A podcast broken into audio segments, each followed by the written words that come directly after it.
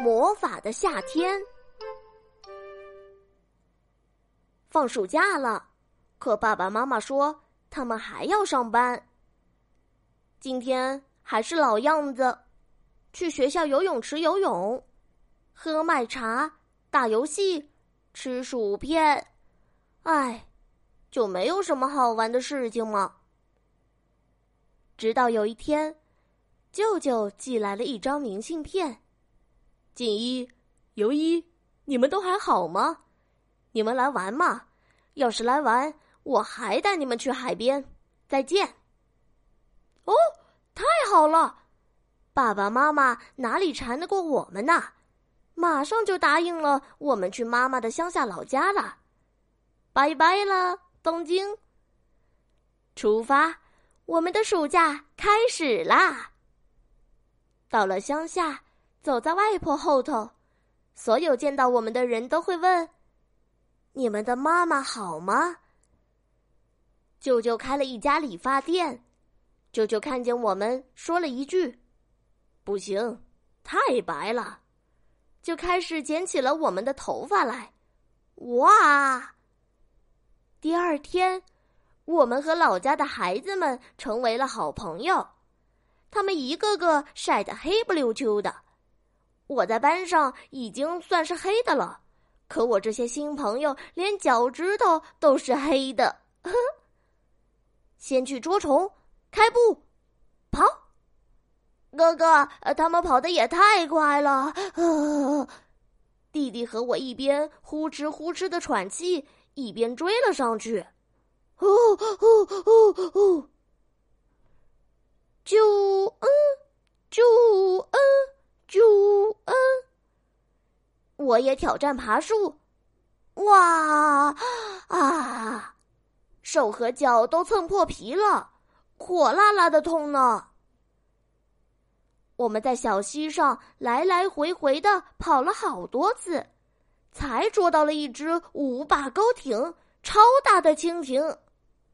哦，不过弟弟掉进小溪里两次，我掉进小溪里三次，鞋子里灌满了水，走起路来咕叽咕叽的，响个不停。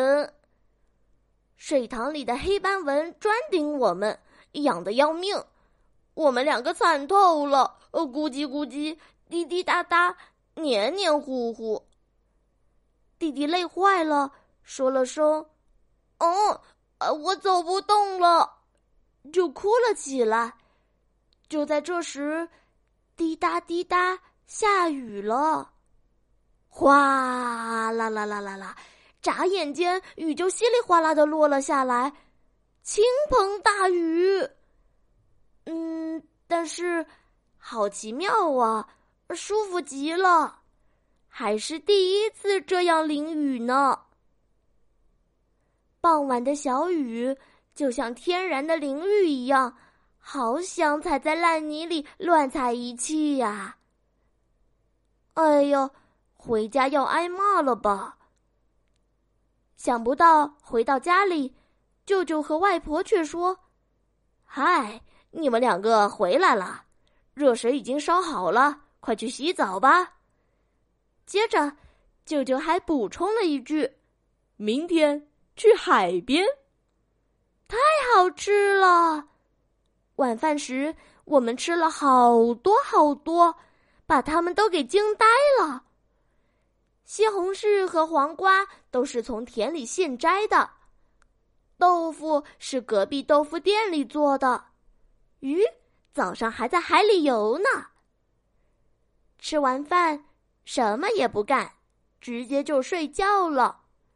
晒过的被子。有一股太阳的味道。海水浴这天天气好极了，学校游泳池只能游一个小时，这里呀根本就没有时间限制。我游个不停，舅舅还对我进行了特训。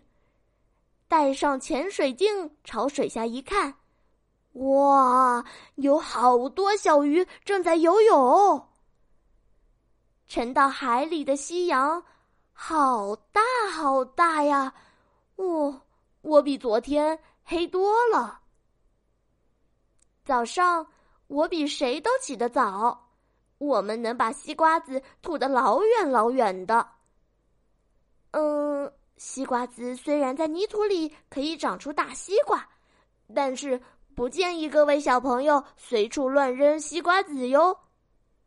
我们还能坐电车去帮外婆买东西了，烟花也比以前能拿的时间更长了。撒完鱼饵，放下鱼钩。沙丁鱼立刻就扑了上来呢，我们钓上瘾了，钓了一次又一次，边上围观的人都夸我们是钓鱼高手。回家的时候数了数，一共钓上来两百条。外婆把它们油炸了，还做了鱼丸汤。我添了六碗饭，弟弟添了四碗饭，这是一个新纪录呢。